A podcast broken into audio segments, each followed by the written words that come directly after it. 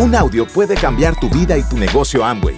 Escucha a los líderes que nos comparten historias de éxito, motivación, enseñanzas y mucho más. Bienvenidos a Audios INA.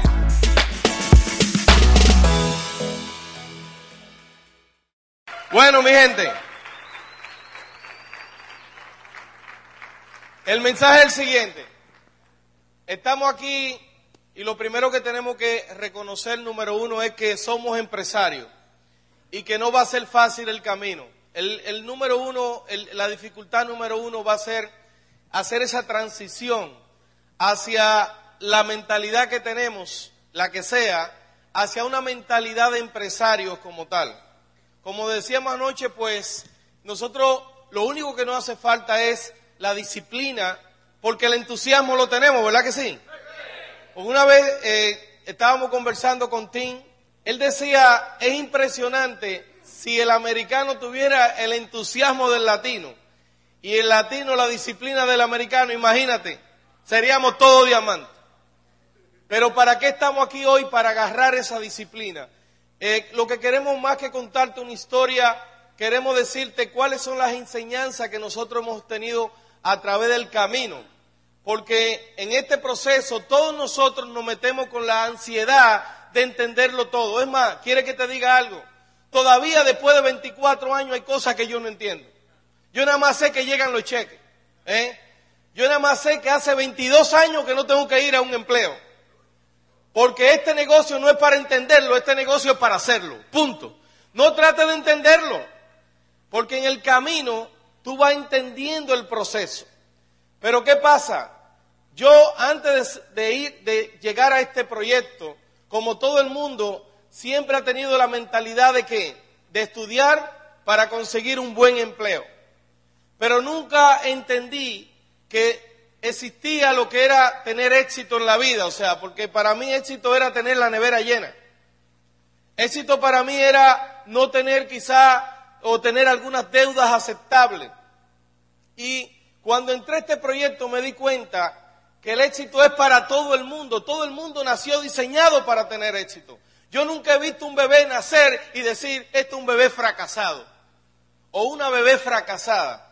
Todo el mundo nació para tener éxito. Pero ¿cuál es el asunto? ¿Por qué no todo el mundo lo tiene? ¿Por qué no todo el mundo tiene éxito? Porque no hay una programación, esa programación con la cual nacemos se va contaminando en el camino. Y leyendo los otros días me di cuenta que hay varios parámetros que podrían definir el éxito. Por ejemplo, el éxito mucha gente dice que es genético. Y si fuese genético, yo estoy fuñido. Porque yo en mi familia no encontré ninguno matos que haya tenido éxito en la vida. Todos se han mantenido que trabajar hasta que se mueran, incluyendo mi padre. Entonces, yo me di cuenta a través del aprendizaje de este proyecto que el éxito no es genético, que a partir de ti la historia se tiene que escribir diferente, que no importa que tu abuelo sea pobre, que tu bisabuelo haya sido pobre, a partir de ti la historia se va a escribir diferente, ¿sí o sí? Y si no piensa, algunos de ustedes levanten la mano lo que se recuerdan por lo menos del nombre de su bisabuelo. Dos tres. ¿Y cuál es lo que sigue más para atrás del bisabuelo? El tatarabuelo. Del tatarabuelo, ¿quién se nota? A que no hay uno solo. Porque simplemente estas personas, no que fueron malos ni no, hicieron cosas malas en la vida, quizás, pero estas personas no trascendieron. Porque cuando uno trasciende, no importa las generaciones que vengan, siempre se van a recordar de uno. ¿Cuál es la situación? Yo dije, yo quiero ser un viejo necesario. Yo quiero ser una persona, yo he visto muchas personas llegar a una edad de anciano, que eso es una bendición, porque ahí dice, yo no quiero ser viejo, pero entonces muérete joven. Y nadie se quiere morir joven. Pero tampoco no quiero estar como ciertas personas que lo tienen en una esquina, los nietos están preparando un viaje para la playa, para donde sea, y lo primero que dicen que el abuelo no se entere que eso habla de historia y habla de esto y habla de lo otro. Pero yo te hago una pregunta a ti. ¿Y si ese abuelo es diamante? ¿Tú crees que lo van a dejar en una esquina? No, hay que llevarse el viejo porque se paga. ¿Me entiendes? Yo quiero hasta la muerte ser un viejo necesario. Y eso es lo que da este proyecto, mi gente. Así que el éxito no es genético. A partir de ti, tú puedes hacer cosas diferentes, no importa. También me di cuenta que el éxito no tiene nada que ver con tu ambiente, tu entorno. ¿De dónde vengo yo? De los peores barrios de la ciudad capital, donde había que estar, yo vivía en cuartería, toda mi infancia, yo no sé si entienden lo que es cuartería aquí, lo que son los callejones, pero mi madre, que definitivamente no tuvo mucha suerte con los varones, pues ella nos tocaba vivir ahí, a cinco, o sea, como cinco familias eh, con dos cuartos, en esos callejones. Y mis mejores amigos eran personas que desarmaban hasta policía. Ese era el entorno que yo tenía. Pero la primera educación que tú recibes es la de, la de tu casa. Y mi mamá, no importó el entorno que pasaba, siempre me mantuvo en el punto de mi hijo hay que estudiar. No importa lo que tú veas, hay que ir a estudiar. Me di cuenta después que el estudio no garantiza el éxito financiero, por lo, por lo menos te garantiza no tener que desviarte en situaciones de antivalores. ¿Me entiendes? Y eso se lo tengo que agradecer, que a pesar de que mi entorno no era lo mejor, yo decidí hacer lo que tenía que hacer, no importa, ¿verdad? Y de ahí va a depender eso. Tampoco no tiene que ver, ese entorno no tiene que ver en nada, porque yo me recuerdo muy bien que yo un día me fui con la familia a un circo, allá en la ciudad capital, y la persona que me estaba ayudando a parquear el vehículo me dice, pero tú eres Johnny Matos. Y yo le digo, sí, ¿y tú quién eres? Y él me dijo, José, ¿no te recuerdas que peleábamos en el barrio todos los días? O sea, esa persona y yo estábamos en el mismo barrio, con las mismas condiciones, y ya yo era un profesional de la ingeniería, estaba trabajando informática con mi familia más estable y él era simplemente un parqueador de vehículos.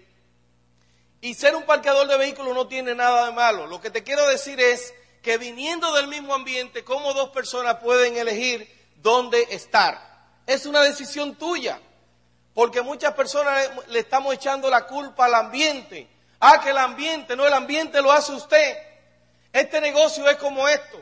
Si usted va a una fiesta y no hay nadie bailando, el que no tiene la actitud de progreso dice, aquí no hay fiesta, aquí no hay nadie bailando, me voy.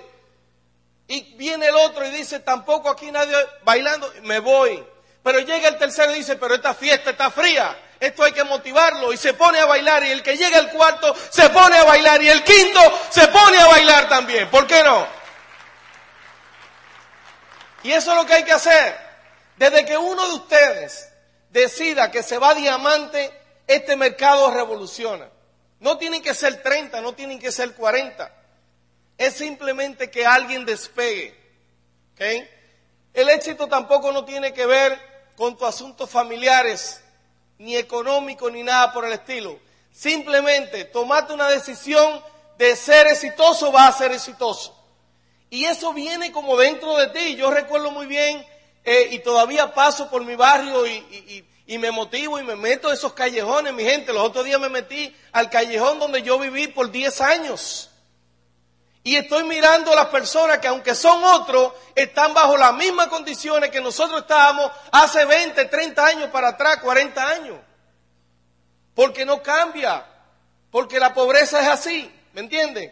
La pobreza no está en el bolsillo, está en la mente.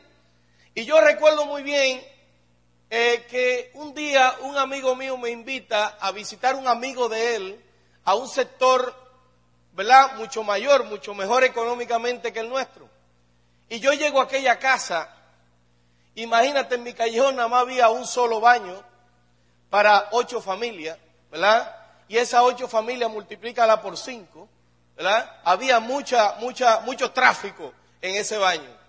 Entonces, fíjate que yo voy a esa a esa casa y veo ese muchacho que está en su segundo nivel, en su habitación independiente, toca un botón, le trae un jugo, tiene un televisor, en mi casa no había televisor, no había nada. Y cuando yo estoy allí, yo estoy mirando todo aquello y digo, Dios mío, y esto existe. Y tú crees que cuando yo regresé a mi barrio, tú crees que yo me sentía bien. a mí todo me hería. Ya yo estaba como cansado del ambiente. Y fíjate que yo era un muchacho todavía. Porque cuando tú quieres triunfar, tú no tienes que esperar a ser ni siquiera adulto. Eso viene contigo. Y en ese momento yo descubrí que yo vivía ahí, pero no pertenecía ahí. O sea que no importa de dónde tú vengas, en este fin de semana tú tienes que decidir si continuar viviendo como vive o si dar el salto hacia algo mejor. Es una decisión tuya.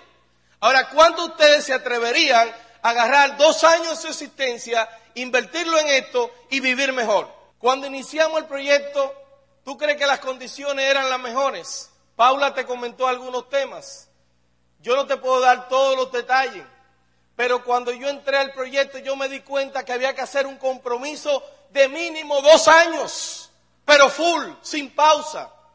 Eso significa que si tú tienes 10 años en este negocio, si tú tienes 5 años y no has llegado al nivel de esmeralda mínimo, significa que los dos años comienzan ahora, sin pausa, sin vacaciones, venciendo toda la crítica social, porque los panas tuyos que están contigo acostumbrados, o aquel amigo tuyo que está contigo acostumbrado a jugar dominó en la noche, o ver la tele, o ver el deporte, o lo que sea, esas personas te van a decir, pero ¿y qué te pasó? Ya te lavaron el cerebro.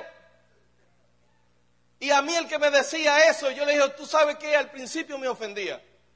Porque cuando uno no está muy entrenado en el negocio, cualquier cosa ofende. Y después me dije que ofende el que puede, no el que quiere. Así de sencillo es, así que se dice. Pues el tema fundamental es que en definitiva, pues mira, mucha gente me decía eso y me ofendía. Y después que yo me entrené, después que me metí muchos CD en la cabeza en ese tiempo cassette, después que leí algunos libros, después que vine a estas convenciones, porque esto es un centro de vacunación contra el negativo, mi. Pues fíjate que cuando yo me entrené, yo le decía lo siguiente, cada vez que me decían, ¿te están lavando el cerebro? Sí, me lo están lavando, porque lo tenía sucio. No entendía qué era lo que era progresar. En mi trabajo, cuando me vieron publicando esto y tú sabes que uno está entusiasmado cuando entra y se lo quiere decir a todo el mundo y es una lista de todo el mundo y toda esa gente van a entrar conmigo. Olvídate, hicieron hasta una junta de oración para orar por mí. Se volvió loco Johnny. Ahora yo estoy orando por ellos.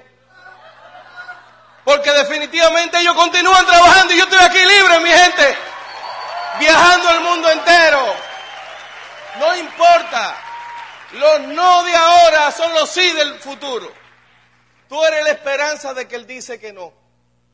Entonces, tenemos que hacer esto porque mucha gente cuando tú entras van a apostar que tú te vas a salir de esto. Son los francotiradores de sueños que deberían de estar todos presos. Pero no hay una ley que haga eso.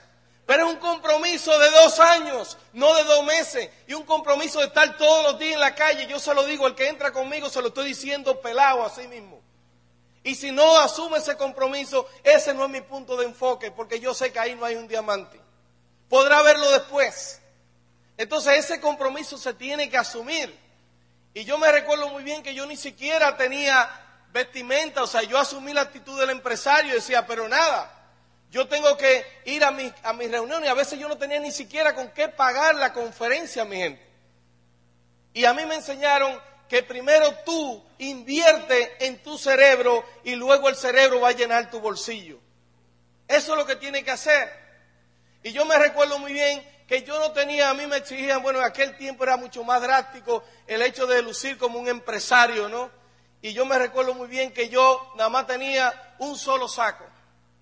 Un solo saco tenía yo, el de la boda y el de los muertos, de los velorios, ¿verdad? Había que tener uno para eso. Algunos de ustedes tienen, digo, ya ustedes tienen varios sacos, ¿verdad? ¿Saco le dicen aquí o gabán? Bueno, pues nada, yo tenía uno. Y recuerdo muy bien que ese saco yo me lo ponía toda la semana, toda la semana, y tenía el problema que era marrón, marrón. Un saco negro se puede disimular si tú lo combinas con diferentes corbatas. Pero a mí no me importaba, yo llegaba todos los lunes trajeado, ¿eh? con mi saco. Es más, llegué a ir tantas veces con ese saco a la conferencia que a veces yo lo iba a buscar y no estaba. Ya se había ido a la conferencia él solo. ¿Y dónde tú estás? desgraciado, se me fue adelante. Y pagaba, antes ya, ya había pagado su conferencia primero mucho que, muchos socios. Digo, pero increíble. Y tú puedes creer que todavía yo conservo ese saco. Todavía yo lo conservo. Porque después de ese saco vinieron muchos trajes de calidad. Muchos trajes de calidad. ¿eh? Y déjame decirte algo. Cada traje que llega ahí a ese closet, tiene que hacerle un saludo a ese saco. Porque gracias a ese saco existen ellos. Saludo, campeón. Aquí estamos acompañándote. Tú has sido la base. Porque había que asumir un compromiso. Había que asumir un compromiso de dos años. Y tú sabes que ese compromiso en el caso nuestro, lo que era para muchos una desgracia, para nosotros se convirtió en una oportunidad de crecimiento.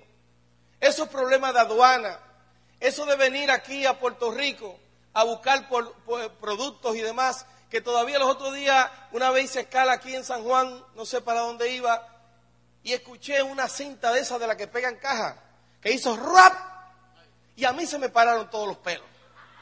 ¿Qué es eso? Porque eso es lo que nosotros hacíamos, de baratar caja y eso. ¿Y, cuál era la actitud? La actitud era la siguiente. Llegaban las pastas sin la caja. Y la gente me decía, ¿y la caja de la pasta? Digo, ¿con qué tú te cepillas? ¿Con la caja o la pasta? O con la pasta, pues coja su pasta ahí, campeón. Esa es la actitud. Porque la actitud del líder es la que define la actitud del grupo. Yo nada más tengo que mirar la organización y sé cómo tú eres. Porque ese es el espejo, ¿no? Tú sabes lo que es llegar y poner órdenes que hiciesen los 7.500 puntos y ni siquiera llegar la mitad en producto allá y simplemente decirle, campeón, no han llegado los productos, hay que volver a hacerlo y volver a hacer 7.500 puntos. Porque simplemente era el impulso de las personas. Señores, nos metimos en esto a hacerlo. Porque el hombre no se reconoce por lo que inicia, sino por lo que termina. ¿Cuánta tarea tenemos inconclusa en la vida? A una lista. Yo también la tengo. Entonces, ese es el tema, es la actitud que hay que tener, pero hay que tener una actitud de compromiso. Esa actitud de compromiso también la reflejé cuando yo a mí no me importaba. Tú sabes lo que era llegar en un Volkswagen de dos colores, blanco y óxido, que duraba cinco días en el taller y dos conmigo. Una cosa increíble. Y tener que dar un plan. Y a lo mismo que tú le diste el plan, ayudármelo a empujar porque el, el carro no prende. Después que tú le has hablado de dinero, después que tú le has hablado de, futuro, la gente nada más me miraba y este es el, este es el salvador nuestro. El futuro está fuñido con este hombre. Hay que empujar el carro ese. Me recuerdo yo, ya yo había desarrollado una línea, venía la otra línea y en profundidad viene y sale Víctor Sid. Y ahí te quiero explicar esto para que lo sepas para que no se te baje la autoestima cuando tú estás frente a alguien que tiene más posición económica que tú. No importa, porque yo puedo estar parado frente al empresario más grande, tú lo puedes estar frente al empresario más grande y tú estás apoyado por la corporación a nivel mundial. Y esto está ahí, ¿o no? Y yo en ese momento, yo me recuerdo que en ese tiempo existía mucho lo de cárgale la pizarra, unos pizarrones que andábamos, cárgale todo el maletín y esas cosas. Y yo digo, wow, cuando me dijeron dónde vivía ese hombre, en Arroyo Hondo, un sitio de mucha residencia y una cosa espectacular, y yo viviendo en un lugar donde ya tú sabes, la casita nada más tenía un escritorio, mis sueños y nada, nada. Y yo digo, wow, ¿y cómo yo llego allá con este asunto, con, e, con este Volkswagen, con este cepillo? Y nada, arranqué para allá y yo dije, bueno, yo sé, yo lo que voy a hacer es que voy a dejar este cepillo como tres esquinas antes y voy a llegar a pie. Porque bajo ningún concepto voy a llegar en eso. Y cuando llego allá está Víctor sí, haciéndome así con la mano, digo, ay Dios mío, me obligó a llegar en el Volkswagen. Y no solamente eso, me hizo que entrara la marquesina. Él no conocía el carro eso. Y sucedió algo que nunca había sucedido, mi gente, porque todo se extrema en esta vida. Cuando el hombre me va a abrir la puerta, se cae la puerta. Y digo, pero Dios mío, ¿y qué es esto? Pero ¿hasta dónde vamos a llegar? Es que, es que este, vehículo será de otro multinivel. Oh, me está fastidiando. Él no quiere que yo triunfe. Él se la cogió conmigo, ¿no? Para mí, pero él lo que estaba era desarrollando mi carácter. Porque tú no sabes quién te va a desarrollar el carácter a ti. Los sí no te desarrollan el carácter, son los no, son las burlas. Esos son los que te desarrollan el carácter. Y entonces estaba yo ahí y él mismo se queda mirándome al lado suyo.